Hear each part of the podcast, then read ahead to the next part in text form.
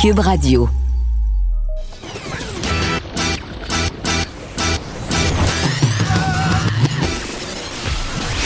Pour elle, il n'y a jamais de mauvaise question. De 13 à 15. Les effronter. Avec Geneviève Peterson.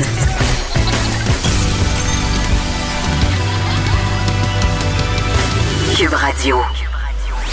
Salut tout le monde, bienvenue à l'émission avant de s'en aller au point de presse. Un point de presse qui va être un peu particulier aujourd'hui puisque ce sera docteur Horacio Arruda ainsi que la mairesse de Montréal, Valérie Plante, qui seront à la tête euh, des annonces aujourd'hui. On le sait, là, à Montréal, c'est une zone, une zone particulièrement chaude. Donc, on a bien hâte d'entendre ce que la mairesse Plante a à dire là-dessus. En tout cas, moi, j'ai très, très hâte et euh, j'imagine que les journalistes vont poser des questions qu'on se pose nous autres aussi.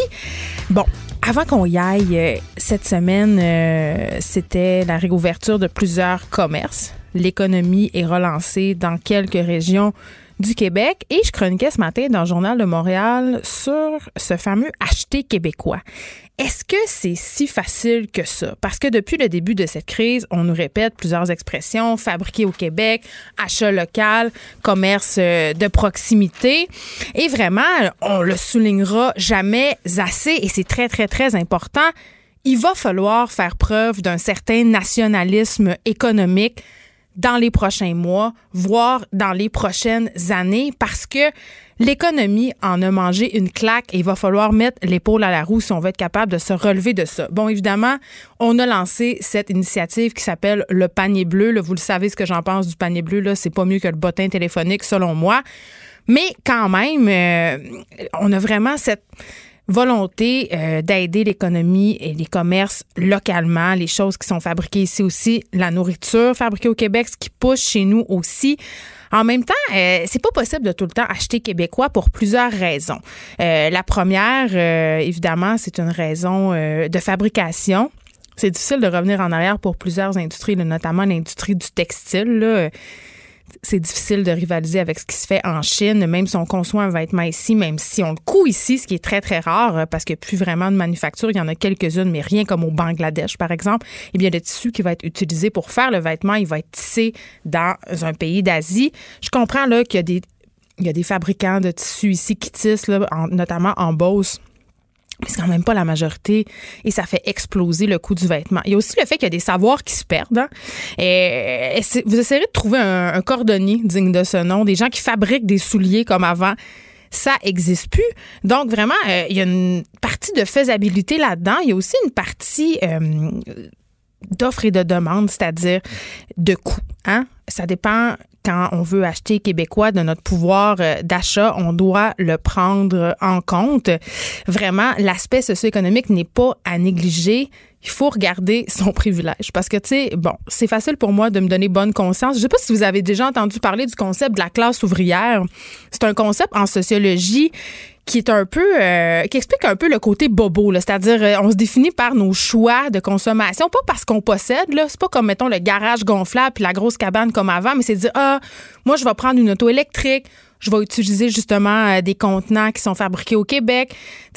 Donc c'est vraiment la classe ambitieuse qui peut se permettre ça, mais quand on est, comme en ce moment, en situation de précarité économique, quand on a perdu son emploi, quand on gagne pas tant que ça, ben, c'est sûr que peut-être c'est moins évident de consommer québécois, d'aller payer 50 dollars de plus pour quelque chose qui est fait ici.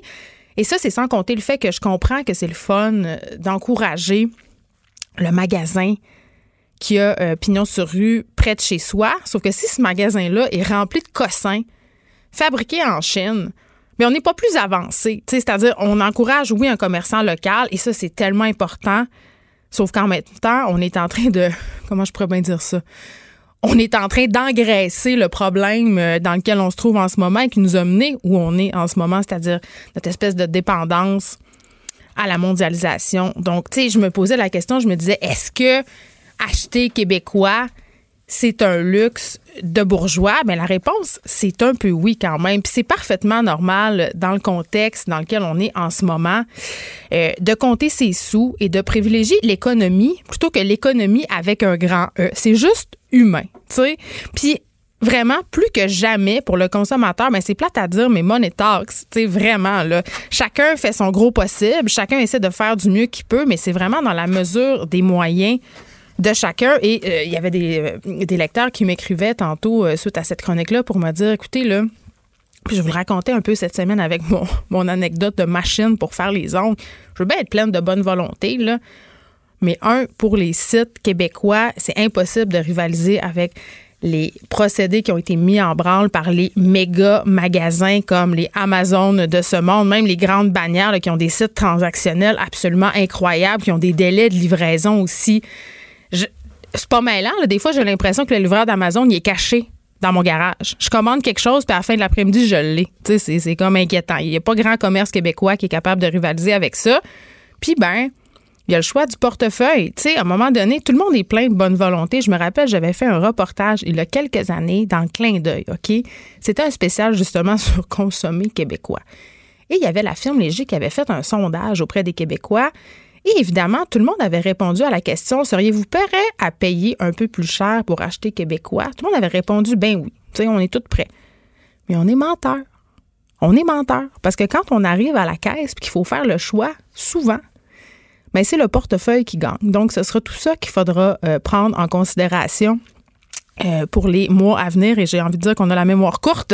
Allons au point de presse et là, euh, nous on a dételé, on voit que M. Horacio Arruda se présente au point de presse masqué.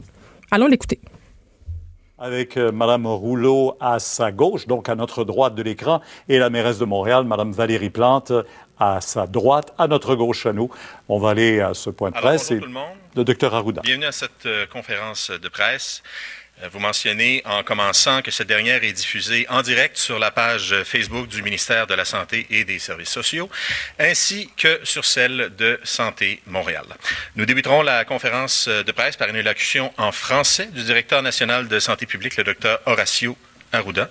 Il sera euh, suivi euh, dans l'ordre par une allocution en français de Mme Chantal Rouleau, la ministre responsable de la métropole et de la région de Montréal, ainsi que finalement par la docteure Mylène Drouin, la directrice régionale de santé publique de Montréal. Les trois suivront dans le même ordre en anglais par la suite. Suivra par après la période de questions en français et en anglais. J'ajoute par ailleurs la présence dans la salle du directeur régional de la santé publique de Laval, M. Jean-Pierre Trépanier, et au téléphone la présence de trois directeurs régionaux de santé publique, soit celui des Laurentides, M. Éric Goyer, de la Montérégie, Mme Julie Lollier, et de euh, Dr. Richard Lessard de euh, Lanaudière. En passant, si les journalistes souhaitent poser des questions à ces derniers, ils sont euh, disponibles pour y répondre via leur service des communications respectifs. Je cède maintenant la parole pour un bref mot d'introduction à la mairesse de Montréal, Madame Valérie Plante.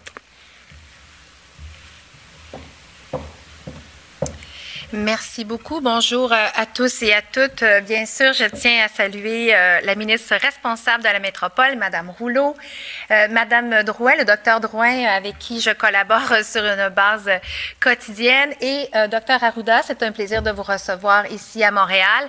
Je tiens également à saluer ma collègue de l'arrondissement, la mairesse, Madame Christine Black, ainsi que Madame Robitaille, députée de la circonscription ici dans le coin de Montréal-Nord. ce que je tenais à dire, bien, sûr, c'est que oui, euh, Montréal et la région métropolitaine, nous sommes euh, l'épicentre de, cette pandémie. Et, malgré tout, je, tiens à mentionner à quel point les Montréalais, les Montréalaises et tout, encore une fois, la population de la région métropolitaine font preuve de beaucoup de, de résilience, de discipline et de solidarité. Ce ne sont pas des moments qui sont faciles en ce moment, mais on a la capacité, on a démontré déjà qu'au cours des huit dernières semaines, notre capacité à se serrer les coudes.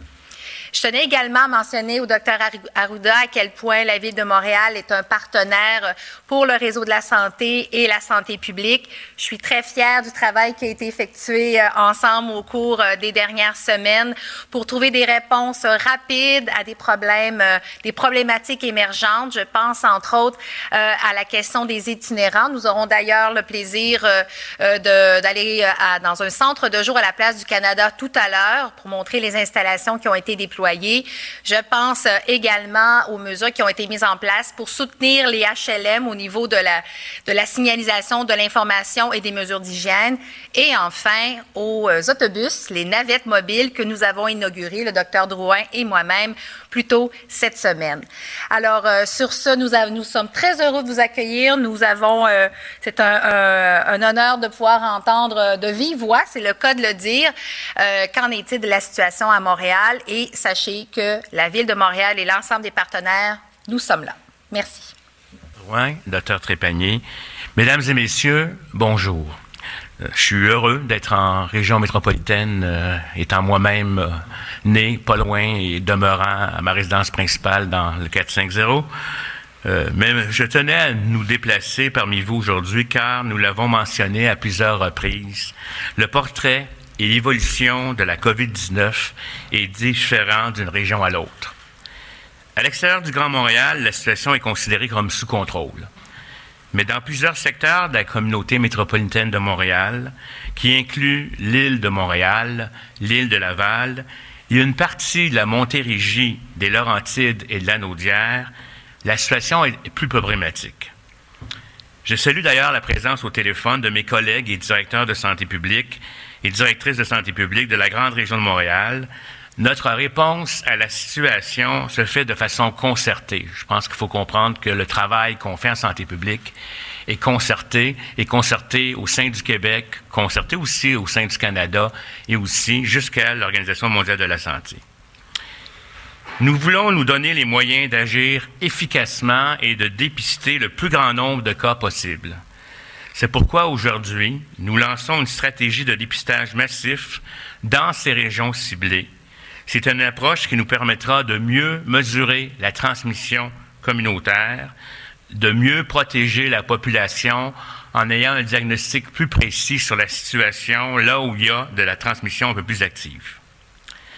Il est important de mentionner, comme je l'ai dit souvent, que la première étape de cette démarche repose sur la collaboration de la population. Nous avons bon conseiller, donner des orientations, la réponse des Québécois, des Québécoises, des Montréalais, Montréalaises, des gens de la communauté métropolitaine a été excellente. Mais il est important, je vais le répéter souvent, que si on veut être en mesure d'arriver à un déconfinement sans avoir des problèmes et nous ramener en arrière, ça va être important d'avoir votre collaboration.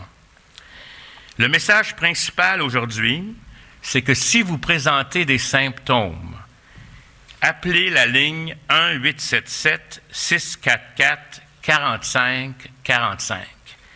Lorsqu'on parle de symptômes compatibles avec la COVID-19, on parle de la fièvre, on parle de l'apparition ou de l'aggravation d'une toux récente, on parle des difficultés respiratoires, une perte soudaine d'odorat sans congestion ou avec sans perte de goût. Donc, ce sont les symptômes qui vous permettent de vous reconnaître que vous avez des symptômes qui sont potentiellement compatibles avec la COVID-19.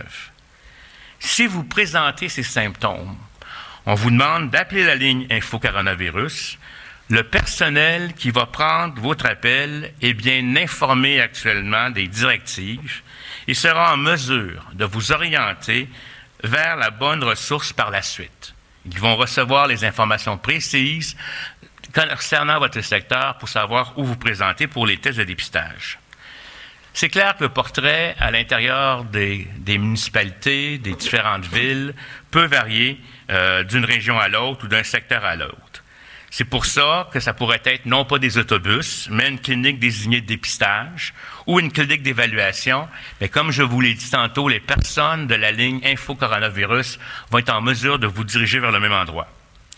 Ici, à Montréal, il y aura des unités mobiles. En fin de compte, c'est un autobus qui a été inauguré récemment, qui va être facile d'accès et qui va se déplacer pour les populations, particulièrement dans les secteurs où on a une transmission plus active.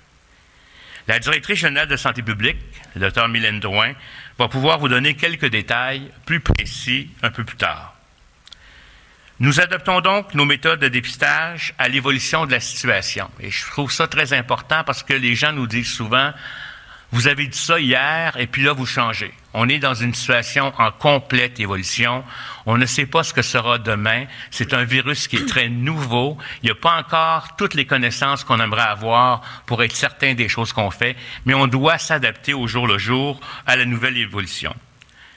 Nous avons mentionné la semaine dernière, lors de l'annonce du nouveau plan de diagnostic de la COVID-19 au Québec, que les régions où l'on observe une transmission communautaire soutenue recevront au départ un total de 80% des analyses disponibles. C'est normal, on adapte l'offre de dépistage en fonction de l'épidémiologie pour permettre de détecter le maximum de cas comme tel et ne pas utiliser des tests pour des bénéfices qui ne seraient pas au rendez-vous. Actuellement, c'est environ 10 000 tests par jour qui sont effectués et nous visons à atteindre très rapidement notre objectif de 14 000 tests quotidiens. Je n'ai pas encore la donnée des tests d'hier, il faut que la compilation se fasse, mais avec les efforts qu'on met en place, avec ce nouveau, je vous dirais, approche de dépistage, on pense bien être en mesure d'effectuer notre 14 000 tests au cours des prochains jours. Ainsi, ça va dire un total de 100 000 tests qui vont être réalisés chaque semaine au Québec. J'aimerais aussi vous dire qu'il y a certaines personnes qui sont considérées COVID positifs sans passer de test. Si vous avez été en contact avec quelqu'un qui a été confirmé comme COVID positif et que vous présentez des symptômes compatibles, on va vous considérer comme étant un COVID positif. On appelle ça par lien épidémiologique. Compte tenu des symptômes spécifiques, particulièrement si vous avez certains signes, vous devenez à ce moment-là un code COVID positif et on n'a pas besoin d'utiliser un test. Ça se fait au Québec depuis quelque temps. Le dépistage massif qu'on fait fait partie d'une des conditions qu'on a mentionnées. C'est très important dans un contexte de déconfinement qui s'est amorcé au Québec. Dans toutes les régions, mais particulièrement dans les milieux comme ici, il faut maintenant que les mesures que nous vous rappelons chaque jour depuis maintenant presque deux mois soient respectées, soit la distanciation physique, soit l'hygiène respiratoire. Et à ce titre, le masque, le couvre-visage, maintenant, fait partie de cette étiquette respiratoire sans qu'il soit rendu obligatoire. Il est très fortement encouragé particulièrement quand on a des rassemblements ou qu'on pense qu'on ne peut pas maintenir, par exemple, deux mètres de distance, comme dans le moyen de transport, etc. Donc, je pense que c'est important que les gens puissent l'utiliser comme une étiquette respiratoire plutôt que de tousser dans son coude. Les sécrétions vont être retenues à l'intérieur du masque. Il faut changer, bien adapter. Mais, et je le répète, et je le répète, il faut vous laver les mains. C'est la chose la plus importante et pratiquer l'hygiène respiratoire. Je tiens à vous dire que déconfinement ne veut pas dire relâchement. On dirait que Mère Nature nous a envoyé une fin de semaine avec la neige pour nous rappeler c'est pas parce qu'on relâche un peu les choses qu'il faut se remettre à revenir exactement au même stade qu'on était antérieurement. Je sais que c'est difficile. Je sais que d'être enfermé, c'est excessivement difficile. Mais si les gens n'appliquent pas les mesures qu'on met en place, nous mettons en péril la fragilité de la transmission qui s'active actuellement dans certaines régions.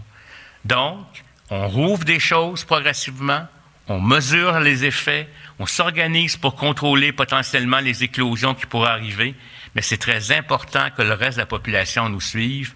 Ce n'est pas le temps de faire des rassemblements à la maison avec plusieurs personnes parce qu'on va augmenter la probabilité d'avoir des cas augmenter la probabilité d'avoir un système de soins qui va être surchargé et puis perdre tous les acquis qu'on a fait jusqu'à maintenant.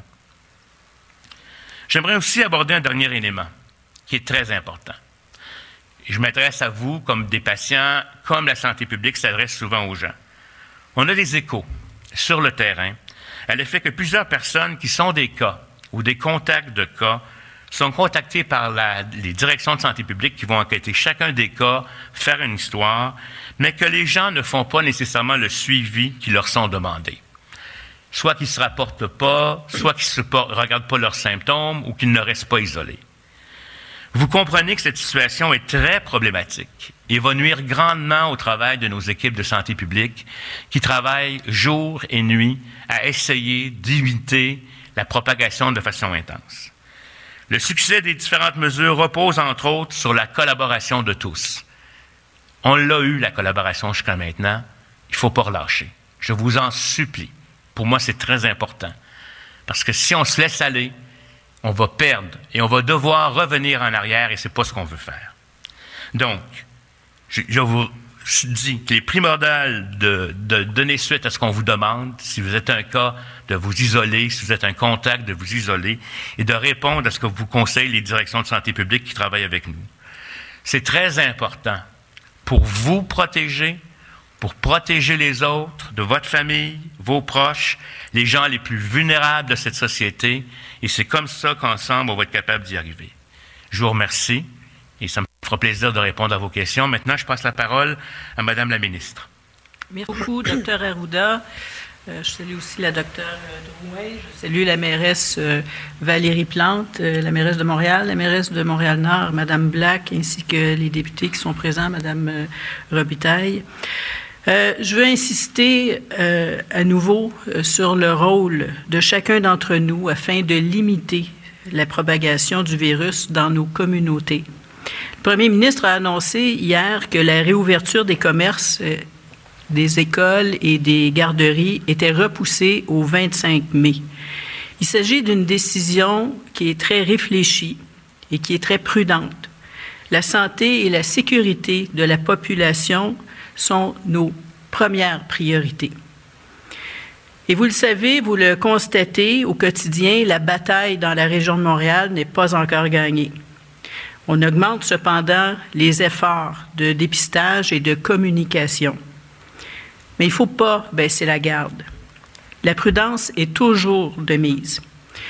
Et je veux vous rassurer sur le, le véritable travail d'équipe qui est fait, où nous avons tous un rôle essentiel à jouer.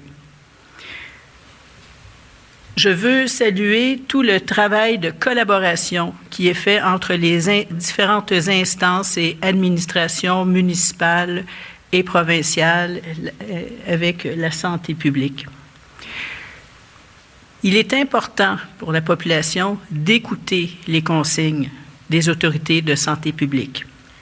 Et malgré tout le déconfinement qui s'amorce euh, au Québec, il est essentiel de respecter les différentes mesures en place, notamment en ce qui a trait à la distanciation sociale. Ça vaut notamment pour la fréquentation des espaces extérieurs comme les parcs, que nous avons dans la grande région de Montréal. Et avec le printemps, certains jours, certains beaux jours que nous avons, il est bien entendu tout à fait normal de vouloir sortir à l'extérieur pour prendre l'air, pour marcher, pour bouger. Et c'est normal et c'est nécessaire. C'est une question de santé, de santé physique, morale et mentale. Cependant, en tout temps, une distance minimale de deux mètres doit être maintenue entre les personnes. Je remarque, euh, comme vous, qu'on voit de plus en plus les personnes dans la métropole porter le couvre-visage. Il est démontré que certaines personnes peuvent être contagieuses sans le savoir. Le port du couvre-visage est donc recommandé dans les lieux publics lorsque la distanciation physique n'est pas possible. Ça peut se produire, par exemple, à l'épicerie ou en prenant le transport collectif. La CNSST, qui est la Commission des normes de l'équité et de la sécurité et santé au travail, a produit une trousse d'outils pour le secteur du transport collectif pour rendre les déplacements sécuritaires pour tous. Le port du cache-visage est fortement recommandé. Je veux dire un, un, merci aux employés des différentes sociétés de transport qui ont offert jusqu'à aujourd'hui un service essentiel pour permettre à nos travailleurs, notamment dans le secteur de la santé, de se rendre au travail partout à travers le Québec. Mais comme il a été mentionné euh, maintes fois, le port du couvre-visage dans les lieux publics doit obligatoirement s'accompagner des autres mesures de protection, autant dans le transport collectif qu'ailleurs. Et ces mesures, c'est évidemment les mesures d'hygiène et de distanciation physique. Il faut se laver les mains et garder une distance de deux mètres.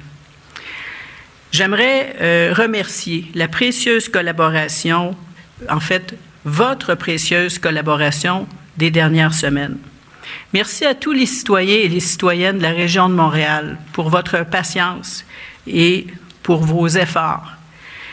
La solidarité, la résilience et la générosité sont vraiment au rendez-vous dans cette période de crise. J'aimerais à cet égard euh, souligner le travail euh, exceptionnel du personnel, dont le travail au quotidien est d'accompagner nos personnes âgées et souvent isolées dans leur résidence pour aînés. Cette solitude, elle est très difficile, mais tout en douceur, le personnel aide à passer au travers.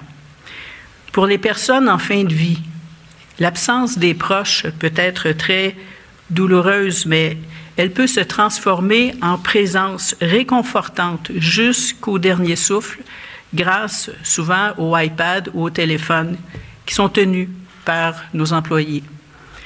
Ces moments pleins d'émotions donnent un peu d'humanitude et de bientraitance dans toute cette période de détresse pour les familles.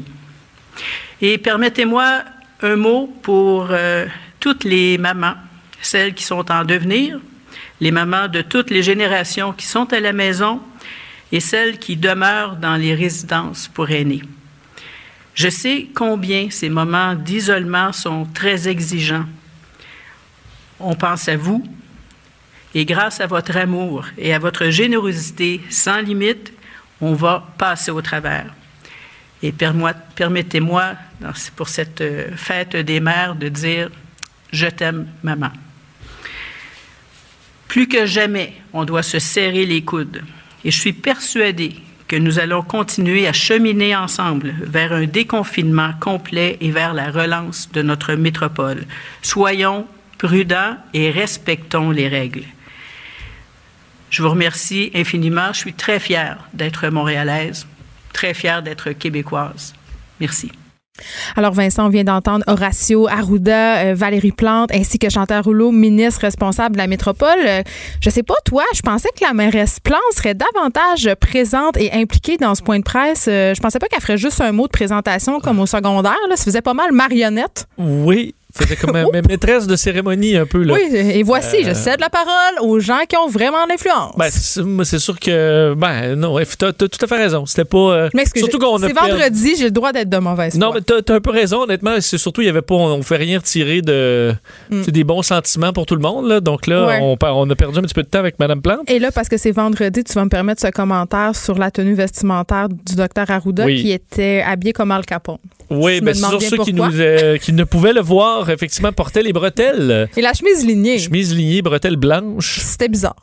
C'est un faux pas, euh, contravention de style? C'est un fashion faux pas, je dirais ça. Parce que c'est sûr que euh, ça paraît banal, mais ça va faire réagir un peu au Québec. parce que tout ce que fait M. Arruda. Je, je me permets de souligner puisqu'on est vendredi. Est-ce qu'il peut ramener la mode de la bretelle?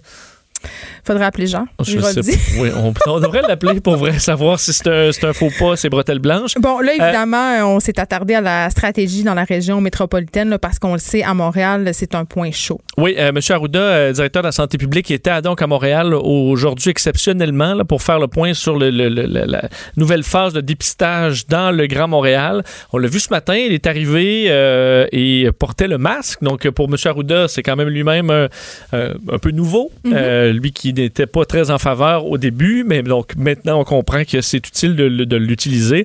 Vous avez compris que c'était pas le point de presse traditionnel de Monsieur euh, Monsieur Legault. Euh, sera de retour lundi. on a quand même le bilan du jour là, qui a été publié par le gouvernement du Québec. 94 nouveaux décès, 912 nouveaux cas. Là où il y a peut-être une courbe, parce que le reste que ultimement la, ben, la donnée qui est souvent la plus importante à surveiller, c'est le nombre d'hospitalisations, parce que au-delà du nombre de tests euh, ça, ça change pas. Les gens hospitalisés seront hospitalisés de toute façon. Euh, moins 9 c'est une des premières baisses de ben personnes hospitalisées, moins 17 aux soins intensifs, alors qu'on risque d'augmenter le nombre de, de, de, tests, le nombre de cas risque de monter, mais alors la donnée qui restera stable, qu'on pourra continuer de regarder de façon fiable, ce sera les hospitalisations, et ça, On va espérer que la tendance se poursuive. Oui, parce qu'on sait, ils ont dit euh, cette semaine qu'à Montréal, on avait seulement 1000 lits euh, et que c'était quand même un enjeu en ce moment. Il faut euh, d'ailleurs s'assurer qu'on ne soit pas justement engorgé. Puis c'est une des raisons pour lesquelles les écoles ont été. L'ouverture des écoles a été reportée, pardon. Oui, et on n'a pas de personnel aussi. Donc, même les lits qu'on a, on n'a pas, de personnel, effectivement, pour. l'école, CHSLD, personne ne veut y aller. C'est un peu difficile. De sorte que M. Arruda était là, annoncer donc cette stratégie de dépistage massif à Montréal pour avoir un diagnostic précis de la situation. Euh, on demande la collaboration de la population, on l'a répété, euh, qui a été excellente, mais qui doit se poursuivre. Oui, euh, notamment au niveau des tests puis des symptômes. Il y a des gens qui font pas leur suivi. C'est ce que le monsieur Arruda a dit. Oui, donc on, on, a des gens qui ont la COVID, on a des proches et qui ne font pas de suivi, qu'on perd dans le, qui ne font pas l'isolement. Et ça, c'est très, très, très nuisible pour la santé publique. Ben, c'est important pour les données aussi par rapport à la transmission communautaire parce que si on n'a pas ces données-là, comme il faut, on ne pourra pas déconfiner. Effectivement, euh, c'est pourquoi on demande aux Montréalais, évidemment de la communauté métropolitaine de Montréal, si vous avez des symptômes euh, comme de la fièvre, de la toux, difficultés respiratoires, perte d'odorat, euh, téléphonez 1 877 644 45-45. Et là, on vous orientera vers une des ressources pour être dépisté, entre autres cet autobus là, euh, de, la, de la STM qui a été modifié pour être un centre de dépistage mobile qui va se promener dans les zones les plus chaudes. D'ailleurs, 80% des analyses euh, qu'on a de disponibles se feront dans les zones les plus chaudes de Montréal. 10 000 tests déjà par jour pour l'instant, mais on veut monter d'ici quelques jours à 14 000, ce qui était la promesse du, euh, du gouvernement. Et là, on a fait le point sur le port du fameux masque. Qu'en est-il? Oui, parce que là, il est très fortement encouragé. On l'avait encouragé, fortement encouragé. Mais dans quelles circonstances, mettons? Très fortement. C'est les mêmes circonstances, en fait. Lorsqu'on ne peut pas respecter le 2 mètres. Euh, ben, oui, c'est parce que tantôt. Ma question n'est pas innocente. C'est parce que tantôt, quand je m'emmenais ici, en voiture, il y avait quelqu'un qui me suivait en arrière tout seul euh, dans son véhicule euh, masqué. oui, ça, c'est un peu. Ben, en fait, je veux pas juger, là. Mais ça peut être, si t'es pour le taponner, le mon enlève, remet, enlève, remet, t'es peut-être mieux de le garder euh, tout le long. on, ne portera pas de jugement. Mais on veut pas non plus le garder longtemps. Euh, il faut le désinfecter après. Moi, j'ai lu ça ce matin. Il y a un médecin euh, qui a fait un texte là-dessus. Chaque fois qu'on rentre, si on a un masque en tissu, là, ce qui est recommandé, c'est de le faire tremper une heure dans l'eau chaude avec du savon. pas de micro-ondes, pas de lave-vaisselle, parce que toutes sortes de choses qui circulent. Ou de le passer à la laveuse à l'eau chaude. L'eau de Javel n'est pas nécessaire. ah, c'est la mère de famille en moi qui te parle. Là. Le laver avec du savon? Le savon à vaisselle et le savon normal. Tout va bien. Mets ça dans la laveuse. le savon, ça marche, Vincent. C'est incroyable. Effectivement. Euh, donc, Chantal Rouleau, l'autre fois que vous avez entendu, la ministre responsable de la métropole, euh, qui également encouragé le port euh, du masque. Et ce que M. Arruda le parle, l'étiquette respiratoire, je trouve que c'est un mot qu'on utilise beaucoup pour l'avoir très peu expliqué aux gens. L'étiquette respiratoire, c'est quoi une, Ça veut dire que je peux pas tousser d'en face. C'est ça. C'est les, les, les, façons de contenir les, sécrétions. Donc, tousser dans son coude. Et évidemment, le port du masque fait maintenant partie, au dire de M. Arruda, de cette étiquette respiratoire. C'est pas pire, M. Legault l'a pogné. au début, tout pas toujours dans son coude. Ouais, c'est tough, encore tough des fois pour M. Monsieur, Legault, ce qui n'est pas naturel pour le toussage dans le, dans le coude. Alors, le point de presse se poursuit avec euh, la, responsable de la santé publique à Montréal, qui elle-même a eu un peu de misère à gérer son masque dans les dernières semaines. Alors, on apprend tous euh, euh, de ça et on verra la période de questions qui va suivre après toute la conférence en anglais. S'il y a quelque chose d'important, de, on vous, je vous ferai entendre l'extrait un petit peu plus tard dans la journée. Est-ce que tu as le temps de nous parler un peu de ce qui s'est passé chez Justin Trudeau? Parce qu'il nous a annoncé quand même le prolongement de la subvention salariale. C'est une grosse annonce. Grosse annonce parce que c'est une grande partie de cet immense déficit qui est prévu euh, euh, pour 2020, euh, 252 milliards. Ben, oubliez ça, parce que ce sera plus que ça. la subvention salariale pour les entreprises, c'était un morceau de plus de 70 milliards pour trois mois.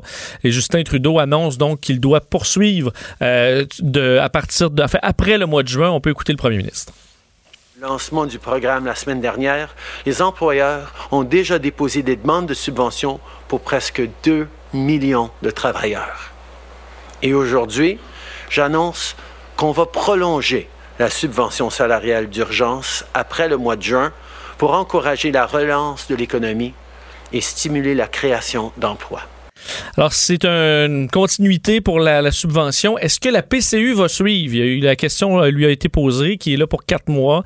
Euh, là-dessus, on dit, euh, M. Trudeau a dit, on va continuer à s'ajuster, mais des programmes extrêmement coûteux qui qu'on devra prolonger, ben, ça va prolonger la facture également. Alors, on aura les détails sur cette subvention salariale, jusqu'à combien de temps on, on veut la repousser? La semaine prochaine par euh, le ministre des Finances, Bill Morneau. Et chez nos voisins du Sud, il y a Mike Pence quand même qui a été testé euh, positif. Non, pas Mike, pas un, proche ah, de un Mike proche, Pence. Je pensais que c'était lui, je trouvais ça vraiment épouvantable. Un proche de Mike Pence, parce que hier, on avait un, un, valet de Donald Trump qui était atteint. Un assistant personnel. Un assistant personnel qui était, euh, qui était testé positif. Et voilà que là, c'est un, quelqu'un qui travaille aux côtés de Mike Pence, le vice-président. Bon, c'est pas moins épouvantable, ceci dit, là. Ben, effectivement, qui est testé positif. D'ailleurs, ce matin, alors que Mike Pence devait décoller euh, pour euh, l'Iowa, alors qu'on décollait de la Joint Base mm. Andrews à, à, Washington, où est basé Air Force One, on a retardé d'une heure le vol. On a évacué, on a sorti des gens de l'avion parce qu'on croyait qu'ils avaient été en contact avec ce membre du personnel qui avait eu la COVID-19.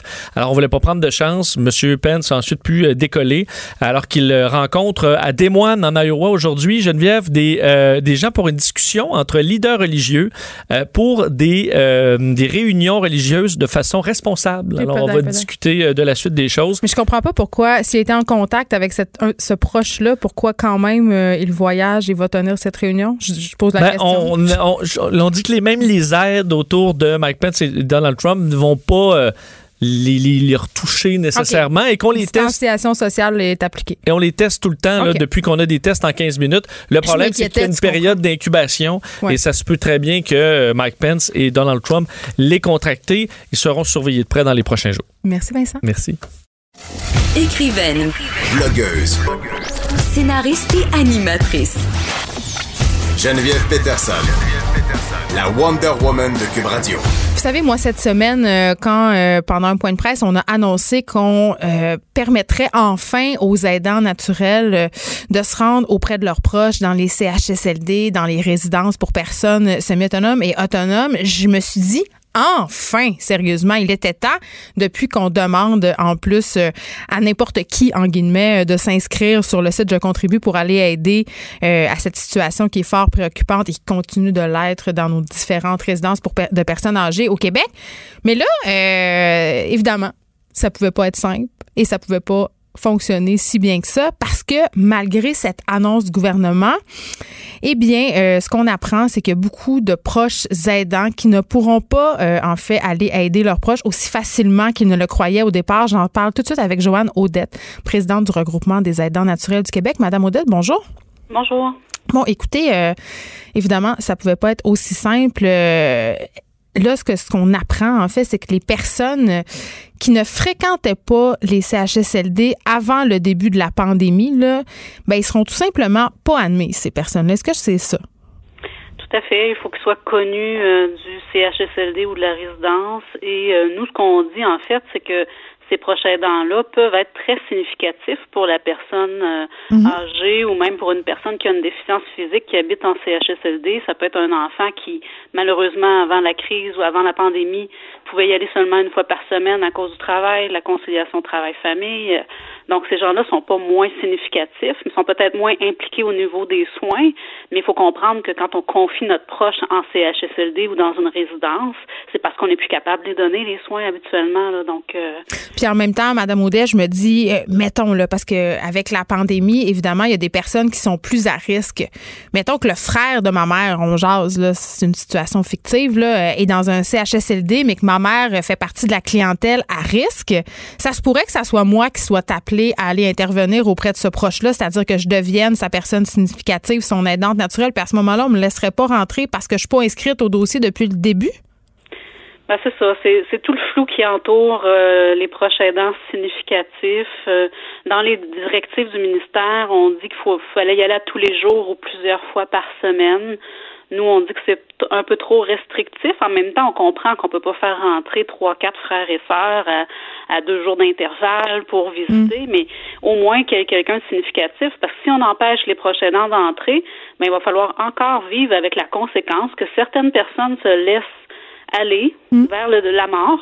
Faut, faut, faut, faut dire ce qu'il y Non, on va le dire, là, c'est ça. Donc, ils se laissent aller vers la mort parce que, dans le fond, le, ce qui les tenait debout, c'était les contacts avec leurs proches, c'était de pouvoir serrer dans leurs bras leurs petits-enfants. Hmm. Euh, enlever tout ça, là, puis dans la vie, qu'est-ce qui est important? C'est les relations avec les gens qu'on aime. Puis là, qui décide euh, qui est une personne signifiante? Je veux dire, c'est quoi les critères qui font qu'on détermine que cette personne-là, plutôt qu'une autre, est signifiante? C'est les administrations? C'est qui? Oui, c'est les gestionnaires dans les CHSLD j'imagine, avec les équipes. Il faut comprendre qu'il y a plusieurs proches aidants qui étaient déjà connus et impliqués. Pour eux, c'est c'est quand même pas euh, trop complexe, là. Mm. Mais il y a quand même des gens qui allaient à quelques reprises par semaine, qui étaient importants et euh, qui permettaient justement euh, de garder le moral. Donc, mais pas juste le moral, et je pense qu'ils aident aussi à certaines tâches. Oui, ben les tâches, c'est sûr qu'il y en a plusieurs qui en font. Par, exemple? dans le fond, le, soutien moral, en fait, c'est que c'est tellement difficile à, définir pour plusieurs personnes. Mm. Vous savez, si je donne un bain à ma mère, mais ça va paraître dans les tâches des préposés dans le, CHSLD. Mais comment on peut quantifier le fait que je viens de la visiter, ben, que ça augmente son bonheur puis son indice de, de, de, de dans le fond, ça la rend moins vulnérable au reste de, des maladies et tout ça parce qu'elle a le goût de vivre puis euh, ça, ça, la tient en vie dans le fond mais ça c'est très difficile à mesurer.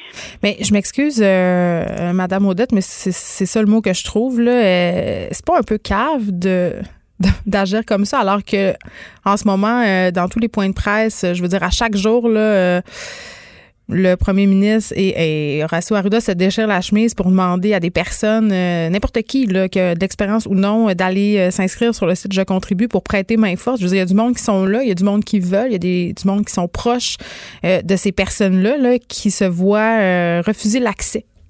Ben, en fait, nous, ce qu'on dit, c'est qu'on se prive des experts de la situation en plus de la personne qui est malade. C'est eux qui mm. connaissent mieux leurs proches.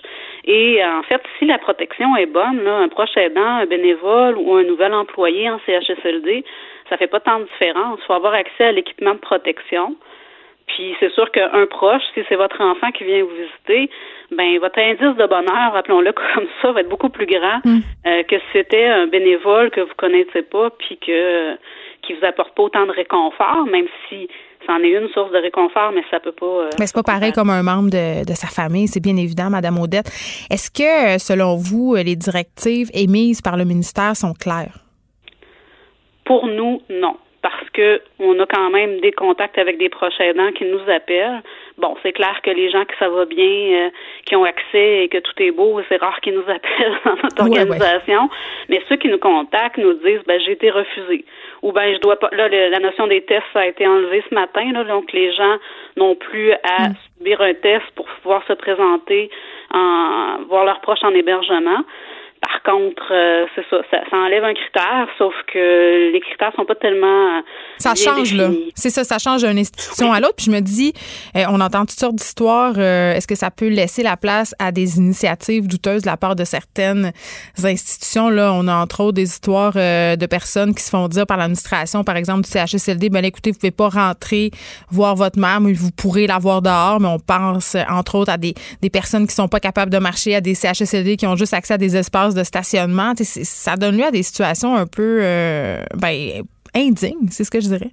Oui, c'est un peu chaotique actuellement. En même temps, nous, on aurait souhaité que tout le monde puisse être euh, testé, pouvoir entrer, être protégé, mais ça se passe pas comme ça malheureusement. Mais si je peux me permettre, j'ai, été mis au courant d'une belle initiative ce matin. Là, il y a un CHSLD, euh, je me souviens pas de son nom malheureusement, mais qui a mis en place des lieux pour pouvoir euh, parler avec notre proche, pour pouvoir se voir. Ils appellent ça mm. des parloirs, là, euh, où tout le monde est protégé. Puis ça va permettre à tous les proches aidants, même s'ils sont significatifs ou pas, de venir voir la personne parce qu'il y a une protection il y a un plexiglas, puis les gens se parlent par téléphone. C'est sûr que c'est pas pareil comme un contact physique, mais au moins on voit les personnes en, direct. Mais ben oui, puis évidemment, la plupart des institutions, des résidences, des CHSLD, euh, j'imagine qu'ils ont à cœur que ça fonctionne le mieux possible et qu'ils mettent en place ce genre d'initiative. On veut pas juste chialer, ça en prend aussi des bonnes nouvelles.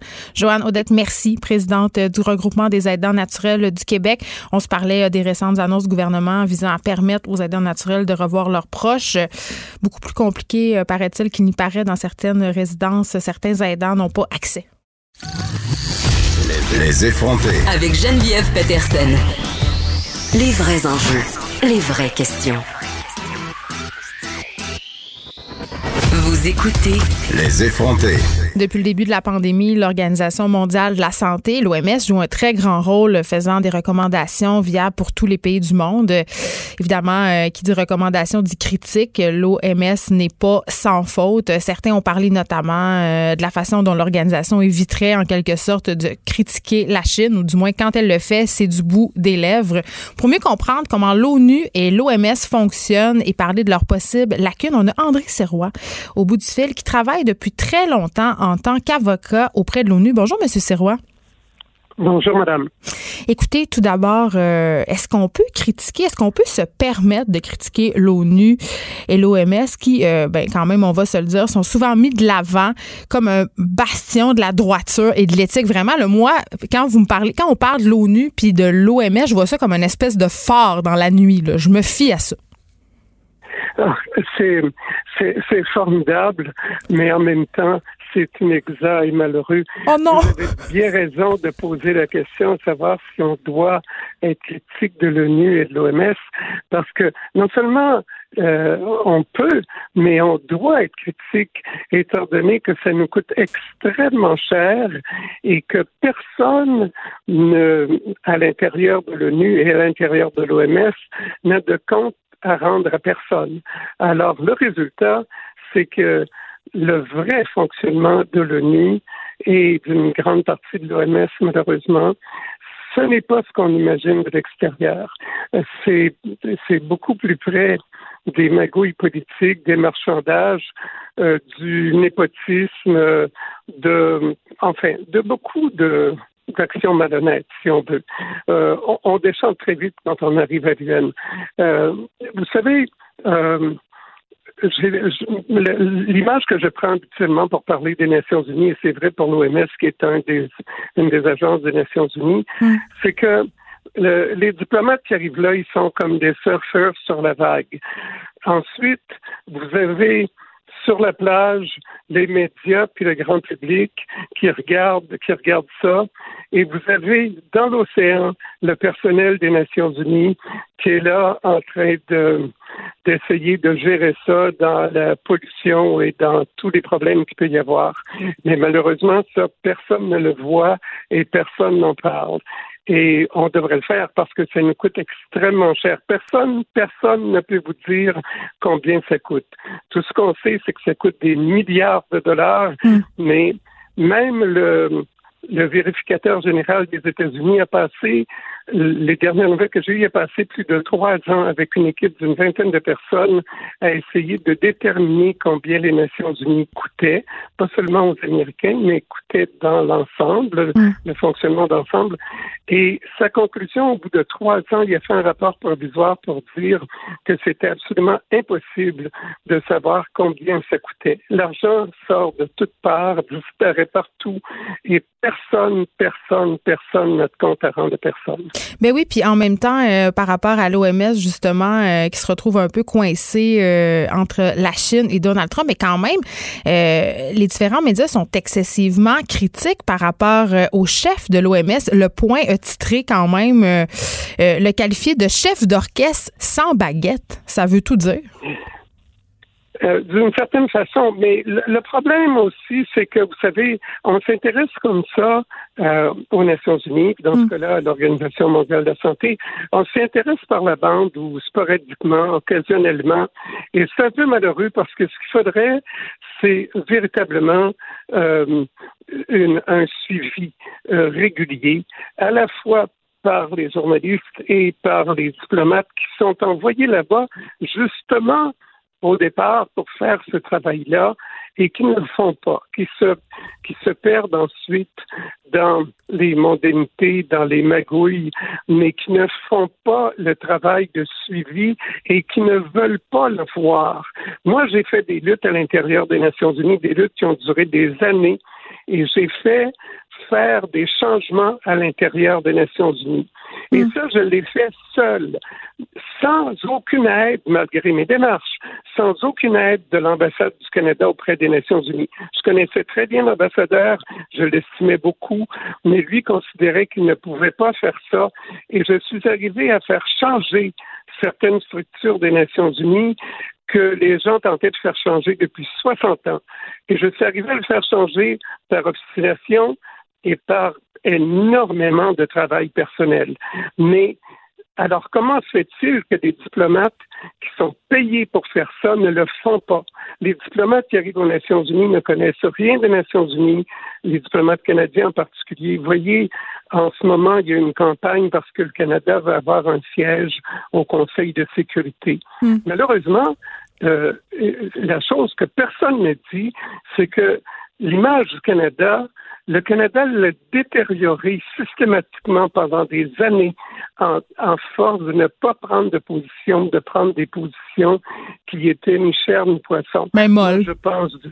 Pardon? Des positions molles. Hein? Il me semble que ça nous ressemble, oui, molles et, des, compromissions de toutes sortes. En ce moment, ben, le, cas, le cas le plus classique, on peut le voir tous les jours, euh, Trudeau essaye de plaire à la fois aux Chinois et à Trump. Mais il va déplaire aux deux et puis en même temps, il détruit l'image du Canada. Plus personne ne nous prend pour des gens sérieux. Euh, il y a des exceptions. Je dois dire que quand je dénonce les Nations Unies comme ça, il faut pas oublier de dire qu'il y a des exceptions. À travers tout ça, il y a des gens parfois qui font un travail absolument extraordinaire malgré tout. Mais justement, ça ne devrait pas être extraordinaire d'abord. Et deuxièmement, ces gens-là ne devraient pas avoir à lutter contre tout le monde pour avoir à faire un travail honnête ou à faire un bon travail. Mais si vous voulez faire un bon travail aux Nations Unies, hmm. il faut être prêt à lutter contre tout le monde.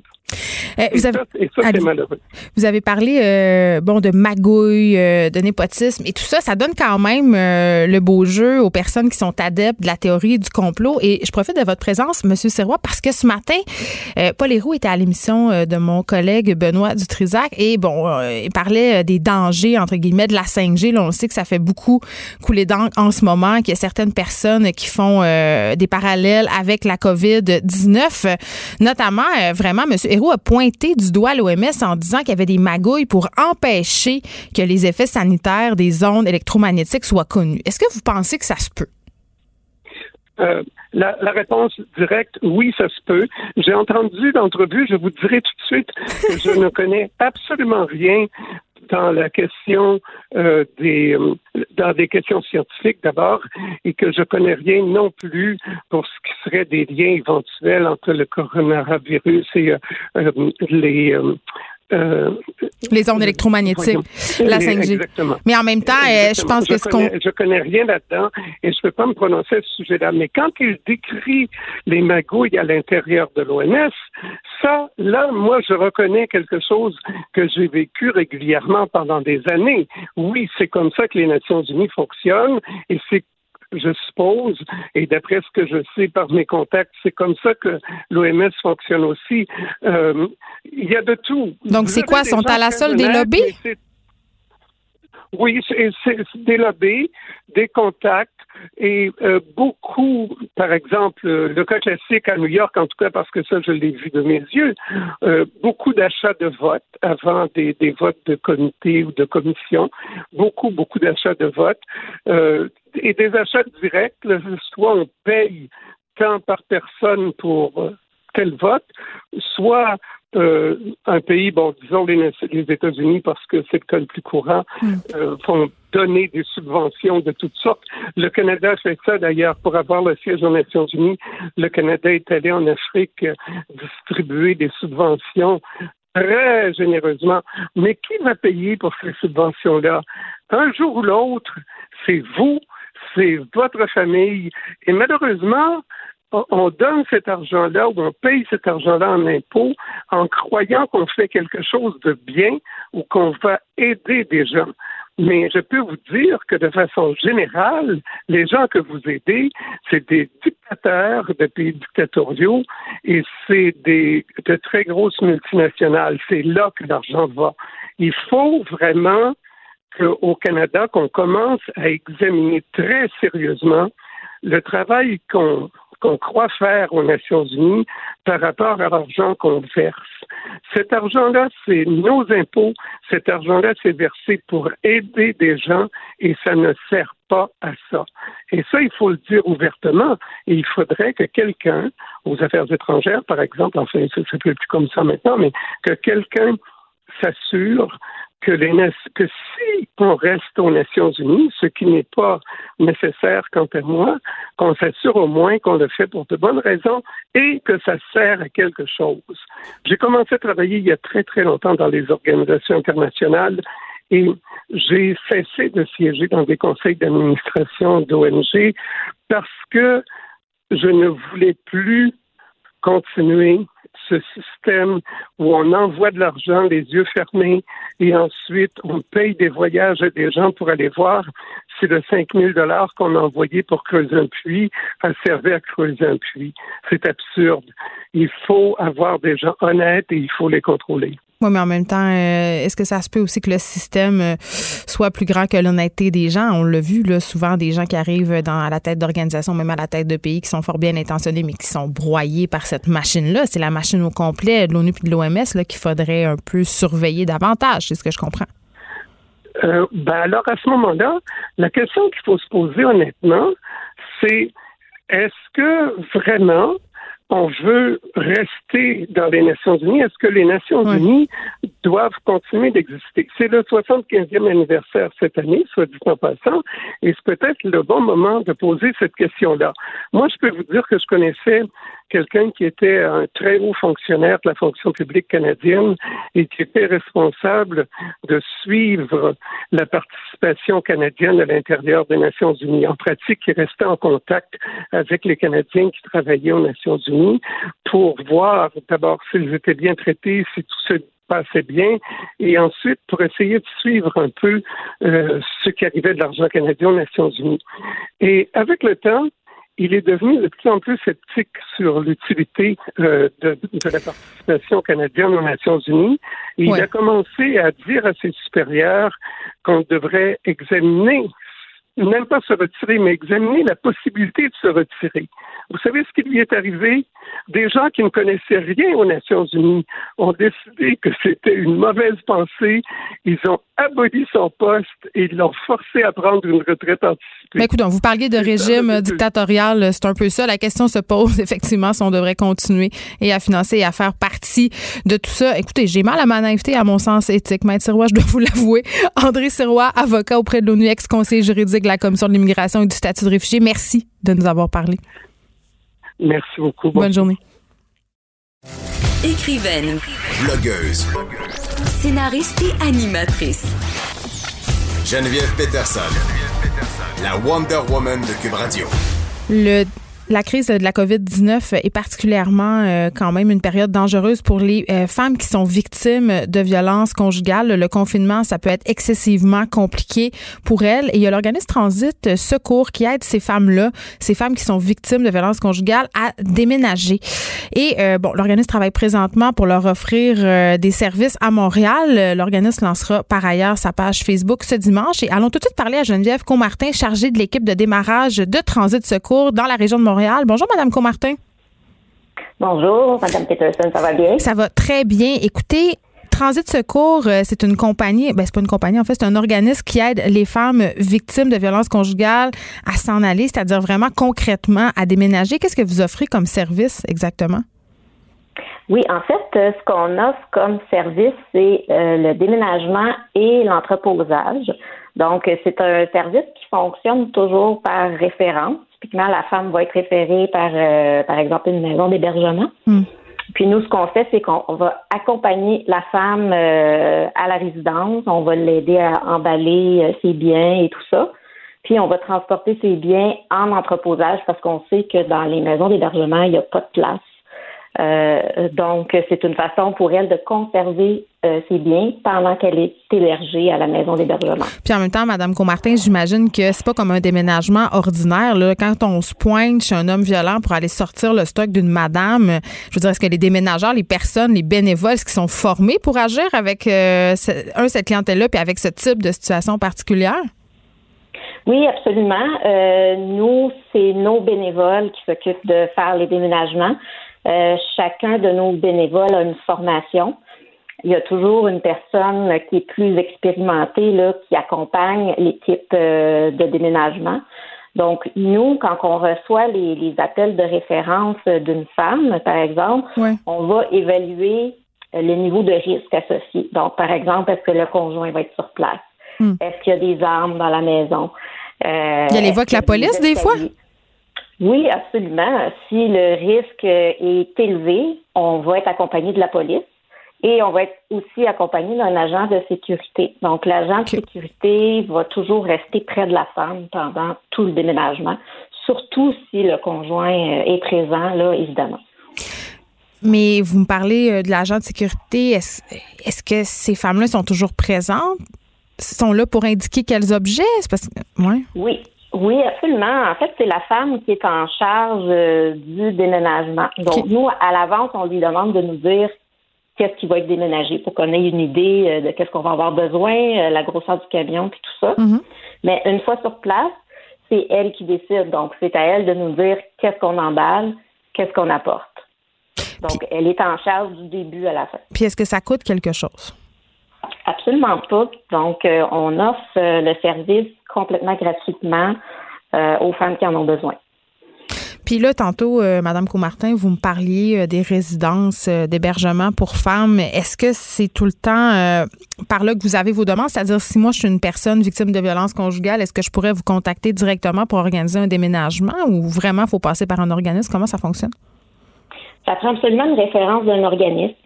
Euh, pour le moment, on a deux maisons d'hébergement qui sont associées avec nous puis qui vont nous aider au tout début à notre démarrage, mais éventuellement, euh, on veut que les, femmes puissent être référées soit par euh, des policiers, par un spécialiste de la santé ou peut-être éventuellement par SOS violence conjugale, par exemple, aussi. Là. Oui, puis je le répétais, euh, je le disais, puis on le dit assez souvent, là, pendant la pandémie, la question du confinement euh, peut être particulièrement dangereuse pour les victimes de violences conjugales. C'est une période sensible, Madame Comartin. Absolument, absolument. Je pense que c'est une période extrêmement critique pour elles. On peut euh, s'imaginer que que dans un temps normal, c'est difficile de vivre avec quelqu'un de violent et contrôlant. Mais il n'y a plus de euh, moment là, pour sortir, non? pour aller, ne serait-ce qu'à l'épicerie ou à la pharmacie, un peu souffler, là. Ben c'est ça exactement. En fait, euh, le conjoint a un contrôle presque complet euh, sur la, victime. Il la surveille constamment. Donc oui, ça peut être extrêmement difficile. Puis ça peut être aussi un moment où euh, la violence peut augmenter justement à cause qu'il y a plus de friction. Oui, puis il y a les problèmes économiques, évidemment, l'angoisse, la tension, c'est vraiment un cocktail explosif. Puis il y a la SOS violence conjugale qui est allée aussi d'une campagne pour dire euh, vous êtes confiné mais vous n'êtes pas prisonnière. Là, je paraphrase, c'était pas exactement ça parce qu'il y a vraiment des femmes en ce moment qui ont l'impression d'être prisonnières. Oui, absolument. je, je, peux comprendre tout à fait, mm. mais il y a des ressources euh, disponibles pour elles, même pendant la pandémie. On continue. Euh, on se considère comme un service essentiel, évidemment, même si nous, on n'offre pas encore nos services. On veut les mm. offrir le plus vite possible. Ben, tellement. Organisme Transit Secours, ça s'appelle, euh, qui aide les femmes victimes de violences à déménager. On rappelle que votre page Facebook sera en ligne ce dimanche. Geneviève Comartin, merci, chargée de l'équipe de démarrage de cet organisme qui est fort utile. Vraiment, merci beaucoup de nous avoir parlé. Ben, merci beaucoup à vous. Bonne journée. Je parlais en début d'émission euh, de l'importance d'acheter québécois. Il y a une campagne euh, ici chez nous qui s'appelle Achetons Québec. En fait, euh, c'est une campagne qui invite les entrepreneurs à venir nous parler de la mission de leur entreprise, de ce qu'ils font. En fait, c'est simple. Vous allez sur le site de Cube Radio, vous expliquez qu'est-ce que vous faites. Et vraiment, c'est pour mettre en lumière des entreprises québécoises, favoriser l'achat local. C'est fait en collaboration avec Québécois, Cube Radio et la section porte-monnaie du Journal de Montréal. Et c'est vraiment des publicités qui vont jusqu'à une valeur de 10 000 Donc, c'est quand même assez intéressant. On invite euh, les entreprises québécoises à aller sur notre site s'ils veulent participer. Euh, la semaine dernière, c'était l'entreprise Super Super et Distillerie La Chaufferie qui se sont mérité euh, cette campagne promotionnelle. Donc, n'hésitez pas, si vous voulez faire connaître votre entreprise, à vous rendre sur le site de Cube Radio. De 13 à 15, les effrontés. Cube Radio. Et vous faites combien d'heures par semaine? On fait 20 heures par jour. Facile. Puis vous dormez ici? Ouais. On dort, ben, on dort. à On est coloc.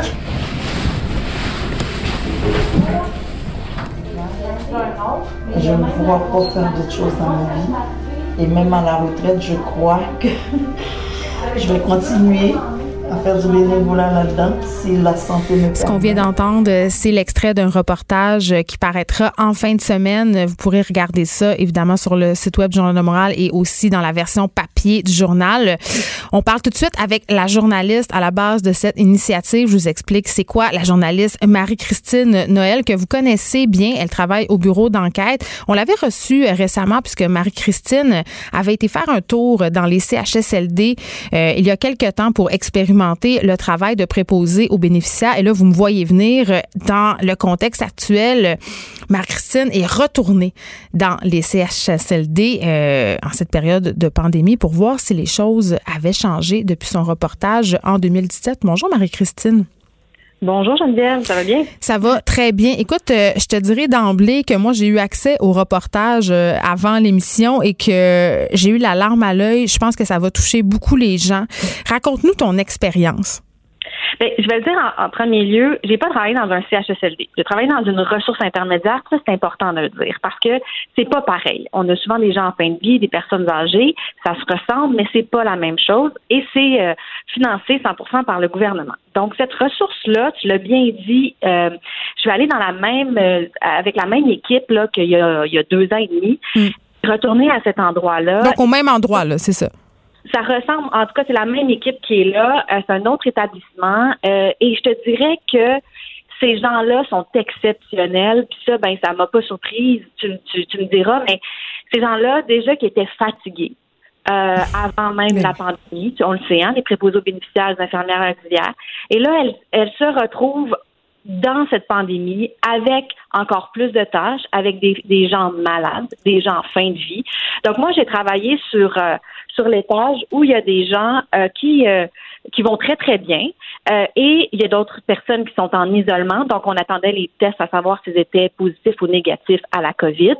Donc ces gens-là devaient rester dans leur chambre. Mais j'ai aussi travaillé dans la zone rouge. La zone rouge, c'est où il y a des cas de COVID. Et au moment où j'y suis allée, il y avait huit personnes. qui avaient contracté la maladie. il y avait deux personnes en fin de vie et euh, lors de mon premier corps de travail dans cette zone-là, une dame est décédée de la COVID. Euh, donc, c'est extrêmement difficile parce que les tâches restent les mêmes. Le personnel, toujours aussi chaleureux, aussi, euh, euh, ils veulent aider leurs prochains, ils veulent aider les résidents. mais là, on se retrouve dans une pandémie où les gens décèdent de la maladie et ça rapidement.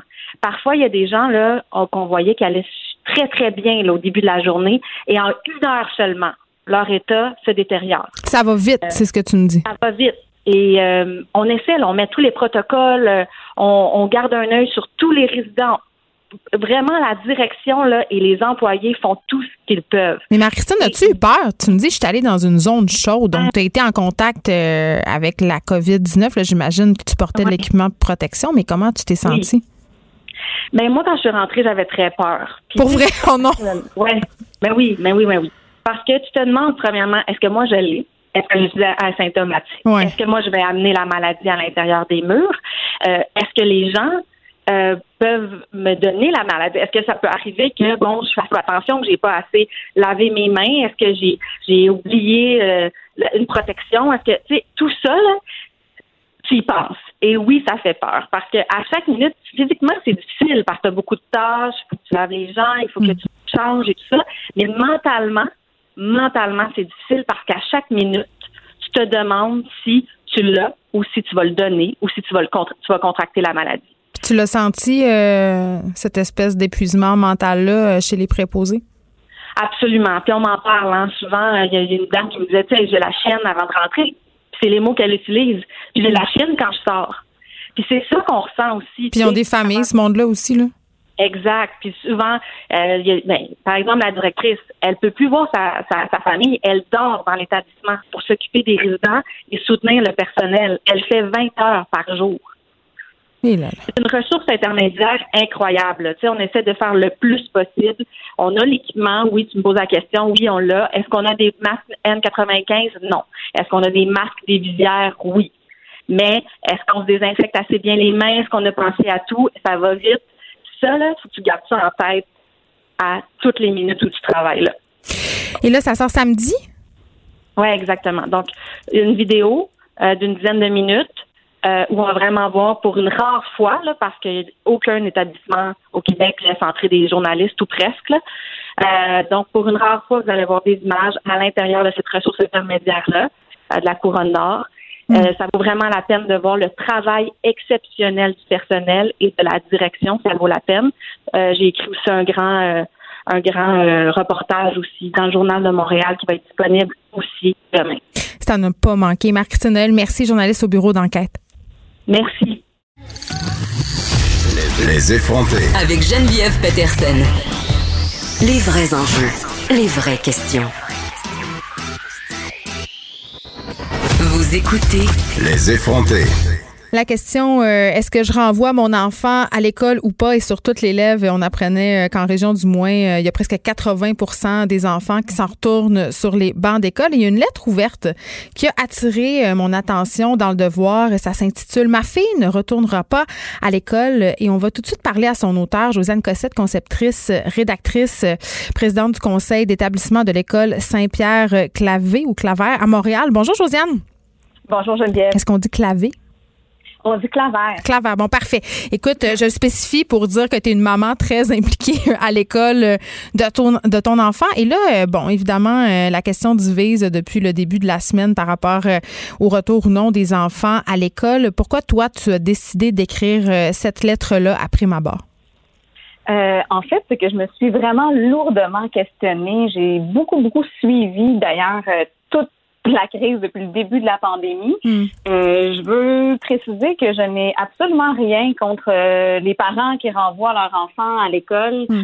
Euh, les raisons leur appartiennent. Ce que j'aurais souhaité, moi, c'est que le gouvernement nous accompagne, disons, facilite cette nous donne une aide à la décision, dans le fond.